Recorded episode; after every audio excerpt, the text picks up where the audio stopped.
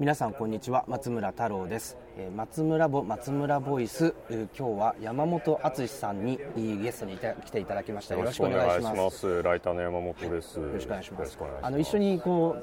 う、はい。今回のアップルのスペシャルイベント取材をしているんですけれども、今日は2日目のえー昼下がりということでだいぶ暑いですね。暑くなってきましたね。昨日は寒かったんですけども、そうですね。もうこれはいぞカリフォルニアみたいなはい。天気になって、いい天気ですけれども、えっと、今日はですねちょっとあの、まあ、実際に昨日ハンズオンがあって、い、ろいろ取材を進めている中での、まあ、クロスレビューということで、えー iPhone、うんあるいは Apple の話をしていきたいなと思います。よろしくお願いします。まず昨日の基調講演、まあ、全体的なこう総括というかですね、印象っていかがでしたか、そうですね。やっぱりあの結構あの iPhone で盛り上がってる感じもしたんですけど、やっぱウォッチもね、その全体的なその Apple のこうなんていうかエコシスみたいなのががっちり固まってきたんだなっていう印象をね、あのサステナの話もだいぶあったんですけど、実際のプロダクトが思った以上に魅力的だったなっていうのがちょっと正直な感想でした、ね。確かに、まあ、iPhone ちょっとアップルウォッチの販売台数ってそこまで明確には明らかにされてないんですけども、iPhone は2億台ぐらい年間売れてると、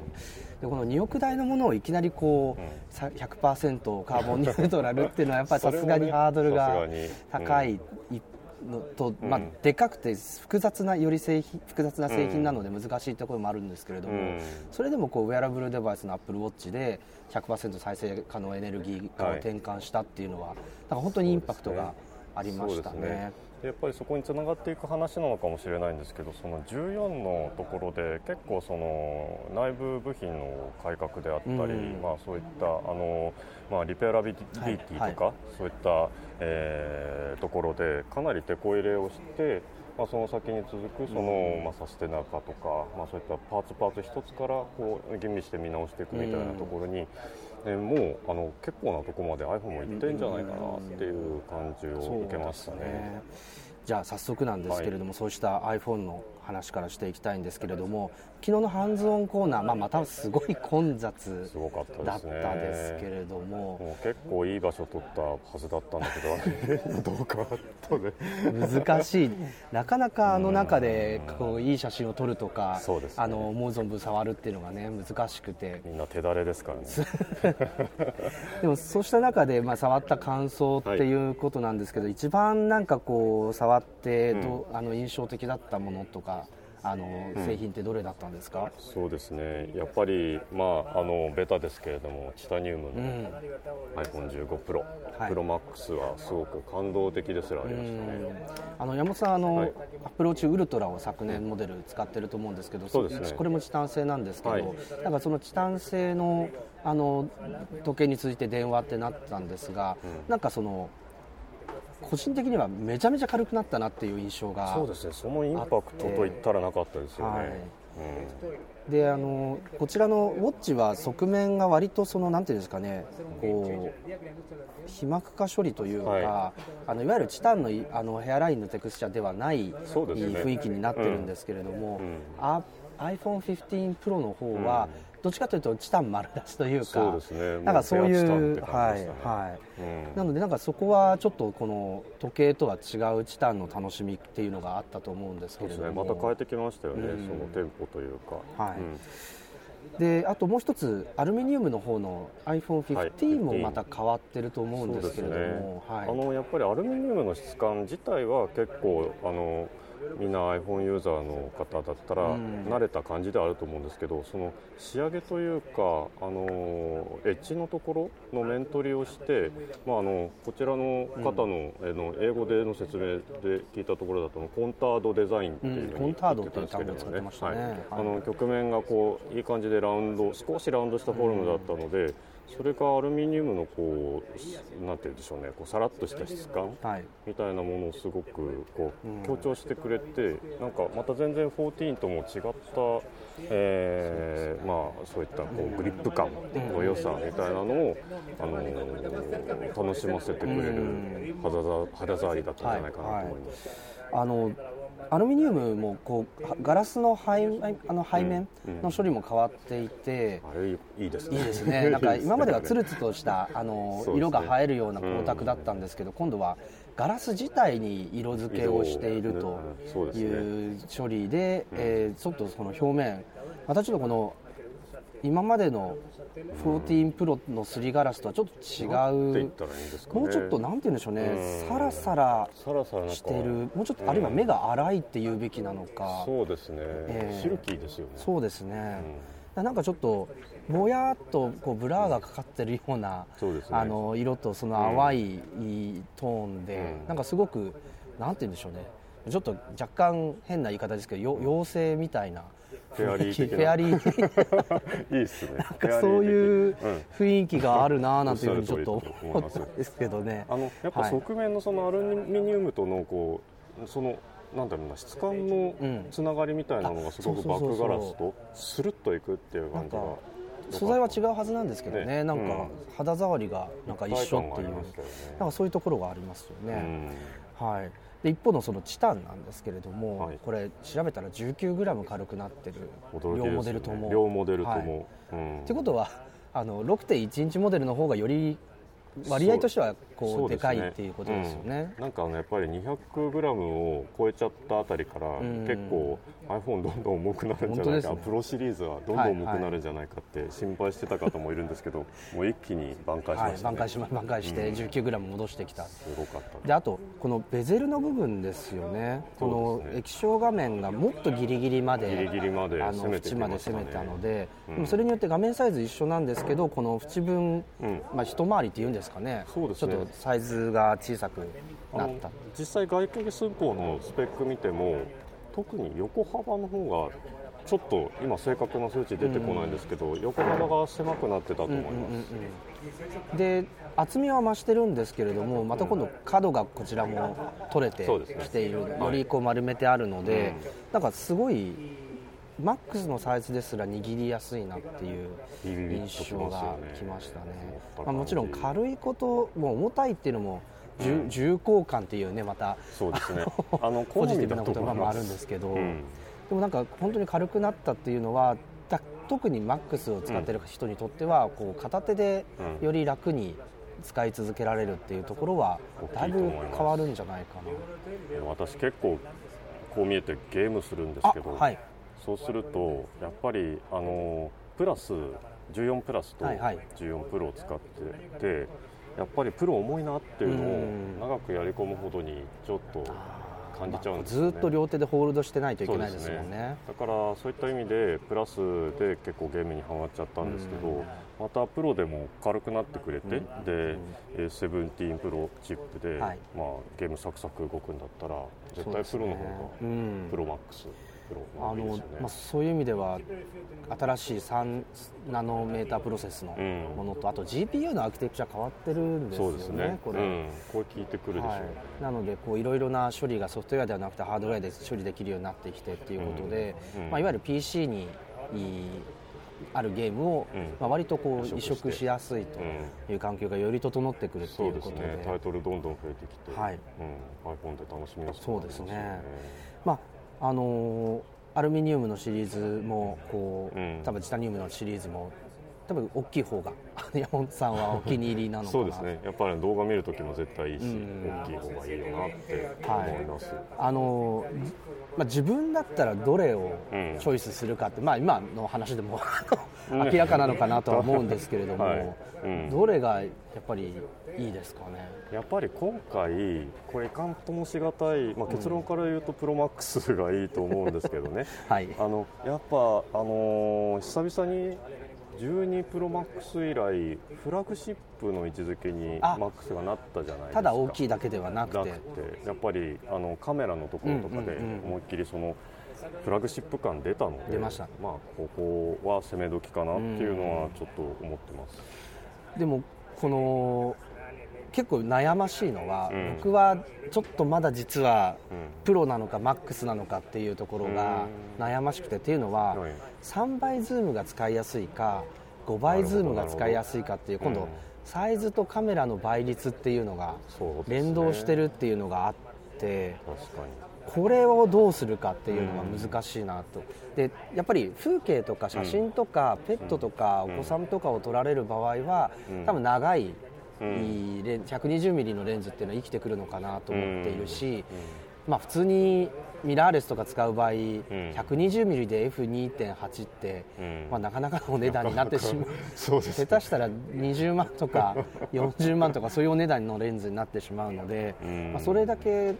望遠で明るいっていうのがあるっていうのは魅力なんですが、ただやっぱり3倍も割とこの手元のものを撮るときに3倍ってよく使ってたなって思うと同じようにその手元のものを3倍であ5倍で撮るっていうのは結構厳しいので。そこが、あの使いやすいのかどうかっていうのはちょっとわからない部分なんですよね。ワンアクションで3倍いきますからね。今度は本当あの5倍でタップするとその5倍のアイコンタップすると、はい、あれ単焦点で5倍なんですよね、はいはいはい、単焦点です、うん、だからまあ確かに松村さんおっしゃる通りそのなかなか狙ったものに、うん、えー、ピント合わせづらい、まあ、画角作りづらいってとかちょっとあるかもしれないですよね。でも旅行の人とかね、うん、あの旅の人とかは望遠3倍じゃ足りないなっていうことはあったと思うんでそう、ね,、いう人は割とプロマックスいいのかなというふうには思うんですけれども、でね。うん、でも一方でその15が今度また4800万センサーは違うんですけど、うん、4800万画素になったので、うん、今度デジタルじゃないズームで2倍っていうのが使えるようになったんですよね。はい、はい、でこれってでも一昔前のプロなり、あのプラスなりの 体験がスタンダードモデルに降りてきたっていうふうに考えると、ね。うん、これはこれでまた魅力的なのかなっていうそうですね。だから今までそこのとこだけ若干悶々としてきてしてしまったところが、まあ、15で解消されて、うん、本当に15プラスでもいいんじゃないかっていうのをちょっと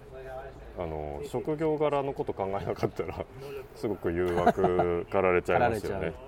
えー、でも、まあ、チップは、えーとうん、2022年モデルのプロに入っていた A16 バイオニックというところですよね。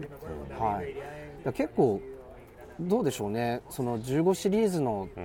体験であるとか使い勝手とかで、どういう新しい要素に期待されてますか？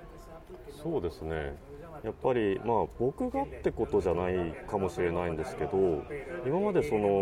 えー、スタンダードのナンバリングモデルの iPhone を選んでた方の体験っていうのがやっぱすごく広がりそうだなと思っていてそれはやっぱりカメラの部分もそうですし、えー、ダイナミックアイランドがあのついてくるということで、まだまだやっぱりユースケースとしてあのそんなには多くないかもしれないけど今回あの皆さんここに渡航するときにあのユナイテッドエアラインで撮ったと思うんですけど、はい、ああいったあの、えー、飛行機のその、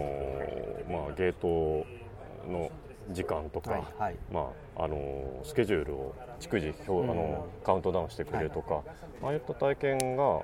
その15シリーズにも広がっていくっていうことで、まあ、そういったなんていうかソフトウェアのイノベーションみたいなのも iOS のイノベーションみたいなのもすごく感じやすいあのモデルになるんじゃないかなって思います、あのちょうどウーバーイーツも日本でもダイナミックアイランドで到着の表示が出るようになったっていう話もツイッターなんかで見たので、うん、まあ、そういう意味ではプラスあの15と15プラスでダイナミックアイランドがよりたくさんの人が使うようになるとアプリ対応っていうのも今後も進んでいきそうですよね。そうですね。デベロッパーもなんか、あのこれはちょっと面白いことができそうだなって思はい、例えば乗り換え案内とかもあいい、ね、あのアップルマップは上に電車のマークが出るだけなんですけど、うん、例えばヤフーとかのアプリがアップデートしてダイナミックアイランドに対応すると乗り換えまであと何分とかいいです、ね、下車まであと何分とかって知らせてくれると 初めての電車に乗る時とか、うん、結構安心できそうだなって思うんで。そうですね。移動が楽しくなります、ね、そうそうそうですよね、えー、えーうん、あのユナイテッドねさっきおっしゃった通りゲートで乗るまでもカウントダウンしてくれるし、ね、あと何時間でその飛行機が空港に着くかっていうところのあのカウントダウンもしてくれるので、なんかとりあえずそこに表示されっぱなしで、あの時間読みやすいというか、計画立てやすいっていうのもすごいあると思うんですけど、はい、なるほど。まずそのダイナミックアイランドっていうのがシリーズ全体にこう広がるっていうことだと思うんですけどあとやっぱりもう一個先ほどもちょっとおっしゃってたようにその4800万画素のカメラっていうのがスタンダードモデルにも入ってくるので、それの2倍ズームもそうですし、そのもっとこうよりこう綺麗な写真っていうのがそうですね。楽しめる。デフォルトが24メガなんですもんね、そうですね、うん。これなんかちょっと話を聞いたらそのちょうどいいところがあの今まで1200万画素でずっとキープされてたんだけど、このセンサーのこうスイートスポットっていう言い方をしてたんですけど、スイートスポットが、うん。まあ、その2400万画素ぐらいになったのでちょっと拡大させますよという話だったんでうん。なんかその写真まあそんなにこう画素数が一番重要な要素ではもちろんないとは思うんですけど、うん。なんかその一番センサーのいいところをチューニングですよね、ええ使うっていうところでうん。少しその大きい画像を扱うようになるっていうのはうん。変化としてありそうですよね。そうですね。大きい画像にしておけばそれこそ後で切り抜いたりすると、そのち小さく写ってたものを大きくするとかってことはうん。割と自由にできるので、実際それパソコンで見た時になんかおって思う瞬間が増えるかもしれないですよね高解像度の写真ということで。の写真ってはい、わかりました。えー、とこの、まあ、アメリカ中心にしてもちろんはい。いろいろな機能とか、あの説明がなされているんですけれども、まあ、多分日本で使えない機能っていうのも取材している中でいくつか分かってきましたね。はい。はい。うん。これについてちょっと話していきたいなと思うんですけど、はい。まず衛星通信、魅力的ですけどね、はい、残念ながらはい。今回、ヨーロッパ方面の各国にも、うん。あの広がったんですけど、うん。えっと、日本はまだ入らなかった。と。うん。これあれですよね多分、衛星がというよりは、その連絡を受けた先のうん。調整ってことですよね。やっ。ぱりそういうあの、まあ、行政なり、はい。い、ろいろ関わってくるところだと思うのでおっしゃる通りその、えーサービスじゃあどうやって整えておくかっていうその仕込みがちょっとかかってるはいはい。印象を受けましたね。そうですね、一方でアメリカではそのうん。緊急通報、レスキューとか、はい。あの救難っていうところに加えて今度 AAA っていうこちらの最大の、まあ、アメリカの JAF みたいなね。あのロうん。ードサービスの会社と組んで、うん。その携帯の電波が届かないところで何か車が故障しちゃったとかトラブルが起きたときに、えー、とこのテキストを通じて AAA にあのロードサービスをこう、うん。依頼できるっていうそういう機能が、あのアメリカでは始まってなるということなんですよね。衛星通信自体は去年からはい。始まったものですよね、はい。そこがいよいよアメリカでも準備が、ん。あの足固めちょっと整ってきたってことですよね。でもこれあの購入してから2年間うん、サービスが受けられフると。いうことなんですけど、はでも最近アップルは下取りにもすごい力を入れていて、はい。そのセカンドユースサードユースみたいなところの場合は、うんやっぱりそこはうん除外なんですかね、やっぱり端末の購入から2年なのかなと。ね。うん。はい、であと他にもあのウルトラワイドバンドに関連する機はい能ですね、これ、はい。あの第2世代の UWB チップが入って、はい。聞いたんですけど U2 ではないらしいですね。チップの名前はまだ考えて名前はまだないって言ってましたけど。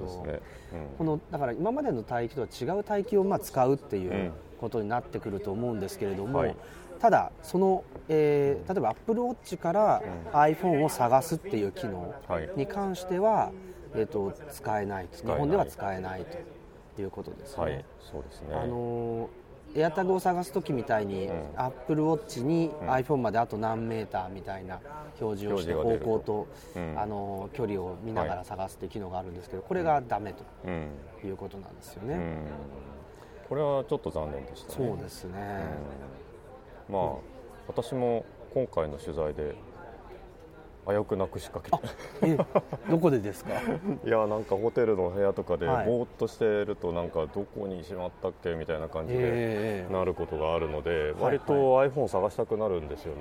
そういう時にまああの AirTag の容量で、うん。まあ、正確に場所と方向分分かるとすごくいいよなとそうですよねいやちょっと日本ではだから、どの辺のな使えるようになるのかならないのかっていうところと、いつのタイミングになるのか、ね。うん、仕様なのかもしれないし、っていうところがちょっとまだわからないということなんですけど、うん。あともう一つあの、まあ、これ AppleWatch の文脈でも説明されてたんですけど、そのえー環境対策の話として、うん。実はアメリカのホームアップには、うん。そのまあ、日本語で言うと電気予報だったと思うんですけどあのグリッドフォーキャストっていう新しい機能がついてあーなるほど、はい、でこれ iPhone のホームアプリとか AppleWatch とかで、今その再生可能エネルギーが電力性に流れてるよっていう時間帯をこうあ知ることができるっていう。時間帯でそれを把握するわけですね、はいはい。へー。なので例えばその時間に、はい。あのあなんだろうこう洗濯機回して乾燥機回したら、その洗濯自体がクリーンエネルギーでできますよとか、うん。まあ、もっと電力がかかるのはじ電気自動車とかなんですけど、電気自動車の充電その時間帯に差しとくと,、ん。えー、とクリーン電力で電気自動車走らせられますよとか、なんかそういうちょっと人の行動が変わるような、ん。あの体験というのがアメリカの国内限定なんですけれども、うん。そういったとウォッチとか iPhone の上でその電力が今どんな種類の電気が流れてるのかっていうのが分かるようになって、あのそういったクリーンエネルギーをいっぱい使おうっていうのは、あの貯めとく仕組みがないっていうのが問題なんですよね、太陽光は、うんあのもうね、照ってればさ、ね、そこのアップルパークの円盤の屋上も全部パネルで、うん。ここは全部で17万キロワットらしいんですけれども。あのそういうこの周りののこの時間帯の電気はクリーンだよっていうのが、うん。iPhone だかアプローチで分かるようになると、ん。その時間に積極的に電気を使えば、うん。あのよりこうカーボンニュートラルに近づくんじゃないかねまあ、そういうアイディアなんですけどこれもアメリカ限定の機能としてスタートしてますね。なるほど。それはエナジーグリッドの、はい。いまあ、いわゆる企業とか、まあはい。そういった、あの連携をしてそういった、あの使い方ができるっていうことなんですか？ね、だからちょっとそのデータソースをどうしてるのかっていうところはうん。ちょっとこの後また聞きたいなと思ってるんですけれども、あのただ実は去年の iPhone iOS16 から、はいあのなんて言うんでしょう。まあ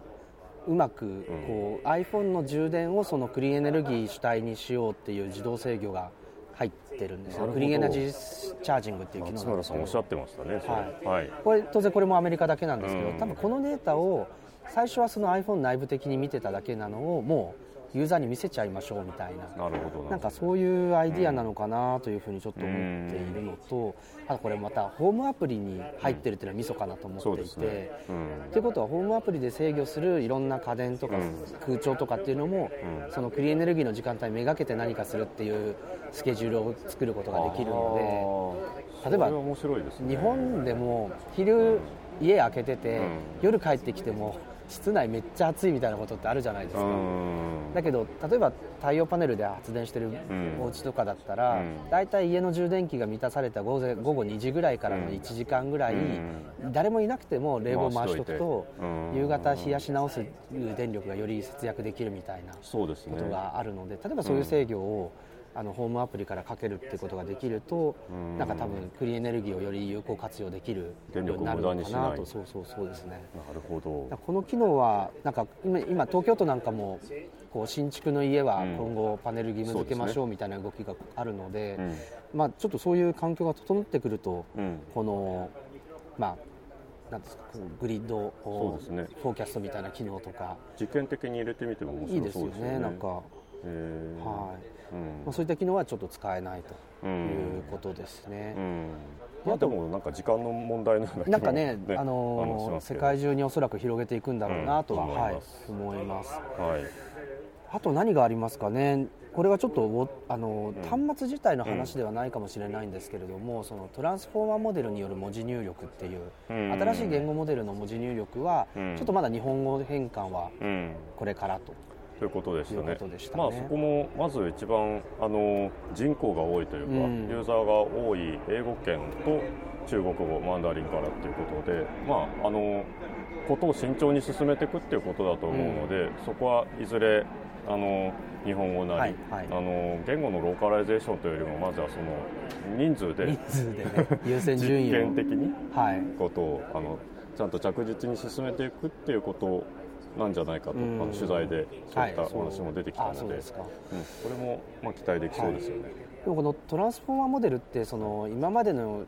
大規模言語モデルに比べると、その学習のための時間やコストやデータっていうのが、ひ比較的こう少なくて済むって言われていてなるほど。その学習させ始めた次の瞬間から効果を出し始めるっていう、うん。そういうモデルだっていうふうに言われているんですよね。うん。なのであのそんなに長い時間かからず日本語でもっていう話にはうん。なってくるんじゃないかなということと、なるほど。あと今回そのアップルウォッチもニューラルコアが実は S8 にも2コアあったってあんまり情報出てなかった気がするんですけど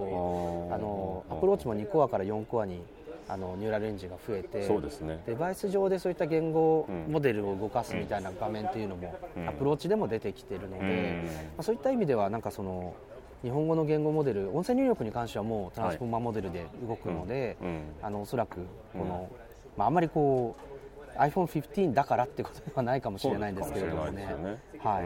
この辺は良いかなというふうに思います。はい。あと松村さんは結構その動画の収録とかやら、はいはい、あのよくやってらっしゃるんですけども、はい。はい、えー、今回の USB-C、はい、いかがですか？USB-C に関してあこれはなので15は、うん、えっと、USB2.0 の規格、はい、で、えっと、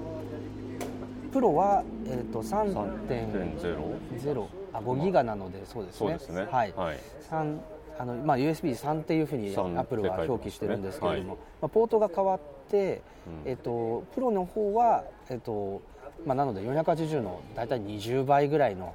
高速転送が可能になるっていうことと、あとは外部ストレージに対して直接録画ができるっていうのも、ね、実は iPhone をビデオカメラとして使うときにはあのまあ、そもそもデータ転送の前にそこにデータ蓄積すれば、うん、iPhone 側のストレージを食わなくて済むっていう、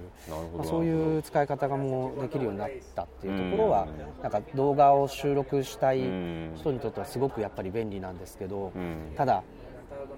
ワンポートしかないですよね iPhone って。そっかそっか、はい、だ例えば今ねあのつけていただいているこのアンカーのワイヤレスカメラを、これ USB ポートで今 Mac に入れてるんですけど、当然これをあの USB-C を iPhone に直接挿すことっていうのもできるようになると思うんですが、でもそれ挿しちゃうとワンポートしかないので、ストレージに流すポートが足りないっていうそういうことそういうことになってしまうのでなるほど。なんかちょっともうもう一押しっていう感じはちょっとするんですけど。ね そうですね、まあ、これもあの道半ばなのかもしれないけど、ひょっとするとなんかそういう、ね、間のアクセサリー的なのが追加して、ハブをつければみたいな、ね、サードパーティーからも出てくる可能性もあるかなと思うので、はいはい、うん、アクセサリーといえば、はい、あのー、オーディオ機器をこの iPhone につないで楽しむっていうこともあの結構あトレンドではないんですけれども、まあ、なかなか。ねそうですね。あったと思うんですけどもともとあのやっぱりハイレゾロスレスを Apple Music の再生をするためにはどうしても外部機器が必要。ということで今その iPhone の Lightning ポートに挿してっていうソリューションもなくはなかったんですけれどもどうしてもそこはやっぱりあのまああるチップセットの影響によりまあ、その4824に制限されるっていうところがまずあったのでその分が USB-C になると結構可能性が広がると思うんですね。あのまあ、例えば今出てる Beats のスタジオですかね、はいうん、スタジオ3でしたっけ？あれ、えーとね、 Beats Studio Pro です、プロですごめんなさい、はい、あのデバイスは、えーと、USB-C が搭載されている、うん、ヘッドフォン、そうですね、 Apple グループのヘッドフォンなんですけど、はい、これを、えーまあ、USB-C、Mac なり iPad に差し込むと、はい、あのデジタルでオーディオが入ってくるので、えー、ハイレゾロスレスが再生できるということになっててこれが、はい、おそらく iPhone でもオーディオって書いてあったので USB-C の用途として、うん。うん、まあ、これ出力できるようになるのかなという。ところでもこれまたライトニング接続ではないこの USB-C 接続のいわゆるイヤポッツ、うん、有線のイヤポッツも登場したと思うんですけども、うんはい、ということはあれもロスレスそうですね。いけるってことですいけるということですね。だからそういった意味であの聞き方のこういろんな選択肢が出てくる、まあ、それは本当にイヤホン直でもいいし、うんうんうんえーまあ、ヘッドホンダックあのすごく小さいポケットサイズなんですけど、こういうのを挿してその先に自分の好きな、えー、ワイヤードのヘッドホンイヤホンをつなぐっていろんなやり方があると思うんですけどもそういったものもこうなんていうかいろんな選択肢がすごく増えると思うんですよね。まあ、片やの MFi、はい、 Made for iPhone の、えー、規格にのっとって作ってきたオーディオっていうのもあって、まあ、そういったところが Lightning なくなるとどうするんだっていうのはあるはあると思うんですけどもそこはきっとあのうまいことトランジションして USB-C タイプの、まあ、ある種のこう規格に沿ったちゃんとしたものを出してくる、まあ、その辺が、あのアップルがどういうふうに温度を取ってくるかっていうのも今後注目であると思うんですけども、一つその、まあ、聞き方の可能性が広がったっていう意味では、ん。オーディオ的にも今回の、えー USB-C 対応っていうのはすごく美味しい話題なんじゃないかなと。例えば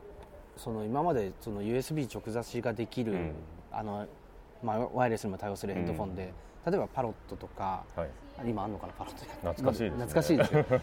結構パロットはこの Mac で USB-C とあのミニでつないで使ってたんですけどはい。あとは例えばゼンハイザーなんかはい。も USB-C が刺さるものがあったり、ありますね。まあちょっとドライバーの問題とかあのどあの聞く側のコーンの問題とかいろいろあると思うんですけど、ただその別にアップルの製品にとらわれずに、そういった USB-C の入力でより高い音質で聞けるっていう選択肢はなんか普通に広がっていくそうですね。今までこうワイヤレスばっかりだったけど、今後はこうワイヤードで聞いてる人の方がこいつ分かってるぞっていう感じが、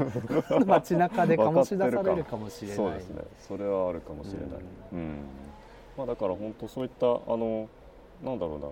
えー今あの私たちが使っているようなその映像であったり音だったりそういったところ以外でも結構その USB 使ってなんか面白いことができるアクセサリーとか、そういったものがあの C の汎用性でなんか広がっていくんじゃないかなと思うとすごく楽しみではありますよね。えー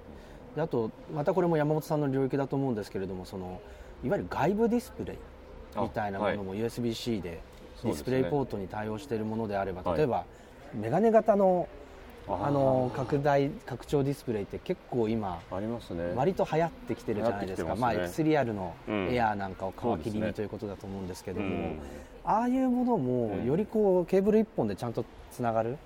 みたいなことになるので、うん。確かエクスリアルエアーも、うん。あの iPhone とはなんかボックスをかまさないとつながらなくて、iPad mini とか iPad 普通の iPad とかの USB-C だとちゃんと使えるっていう 状況だったんで多分これ iPhone 直接でいけるようになるとするとそ,、のサングラス型のうん。こう各あのディスプレイでうん。こうなんか映像を楽しむっていう人が公共空間でも増えてくるのかなってちょっと思っていて。カテゴリーが育っていきそうですよね。うん。そういうとこ面白い楽しみですね。ろのはい。まあ、そういうふうなあ形で結構いろんな話題をはい。こう、あのお話ししてきたんですけれども、あのーまあちょっといくつかはい。別途伺いたいのは、まあうん、今度カメラそのものの使い勝手って5倍うんズームに対応したものとか、はい。あー特にうん。15 Pro Max うんに関してはいかがでしたかという印象を伺いたいなと。そうですね。やっぱり、あのー自分が今被写体をどういうふうに捉えてるかっていう、えーまあ、そのプレビューみたいなのがうん。iPhone の画面に出てくるってあれ結構地味に便利じゃないかなと思いました、なるほどですね、うん。この左下でしたっけ、F マークがついてて、はいはい。で今まではポートレートモードに切り替えるうん。時に、うん。せっかく2倍なのか3倍なのかで 決めた画角がうん。ポートレートモードに移ると、はい。こう前の設定に戻っちゃうっていうのがあったんですけど今その普通のフォトモードにうん。ポートレートモードがこう統合、そうですね。統合とか別にポートレートモードも用意されてるんですけど、あの切り替えでできるようになったので、決めた画角であこれぼかしたいと思ったら、うん。その F ボタンを押すとんポートレートになるっていう仕掛けが、うんこれは地味に便利なんじゃないか。いつも切り替えて、あポートレートにしようとか ポートレート解除しようとかやってたんで。うん。ずっとフォトモードにしてて欲しい時だけ F ボタンを押すみたいな使い方は実はすごくうん。あの効率が上がりそうだなというふうにうん思ったんですけれども、あとペットのいるご家庭だとうん、犬と猫。あねそうですね。ポートレートモードに認識するということなので。でしかも名前つけられるんですよね。その写真の分類で。なるほどだから誰々って名前をつけたら、その犬を取るとずっとひたすら自動的に分類あの 人の分類みたいに分類できるっていう。えー。それもなんかちょっと楽しそうですよね。開発者のこだわりを感じますね。なんかあペット飼ってらっしゃるんだなですね、あとあれ面白くないですか、はい。あのーえーライブビデオ撮影。ああ面白いですね。二眼まあ、昔でいうところのステレオカメラじゃないですか、あれどうやってやるんだろうなと思ったらまさかの横に構え横に構えて 横に構えて示唆を作ってそうですね。示唆作ってこの2つのカメラで撮るっていう、はい、まあまあそうかって。いう、うん、そうか。でも ビジョンプロの場合って人の目の幅ある程度離れているので、ね、なんかそれとこの近さをどれだけこう同じような写真であったり体験だったりに記録するのかっていうのはすごく面白い。で、ねうん、でもこれも聞いたんですけど普通の iPhone でその写真を見ると、うん、単なる写真にしか見えないっていう。あのビジョンプロで見ないと こう空間写真にならないっていうふうに説明をしていてで、まあ、まあまだあのすぐには、あの登場しない機能ではあるんですけれども、なんかそのやっぱり iPhone で撮れるようになったかっていうところはちょっと楽しみ、うんね、はい、うん、でもなんかデータ量どうなんだろうとかなんかいろんなことを考えてしまうんですけどね。ね、はい、どれくらいのデータ量であの写真が作れるのかっていうのも多分 iPhone で空間写真っていうのを撮ったり、うん、空間ビデオを作ると、なんか分かってきたりすると思うので。そうですね、ストレージは多めのがいいんですかねやっぱ。となりますよね。だってそもそも写真の標準サイズが2400万画素になるので、まあ多分圧縮はするんで単純に倍とは言わないまでも、うん、でもやっぱりあの鳴らすと1.7倍とか8倍ぐらいにはなっちゃうのかなっていう、ね、だから iCloud プラスの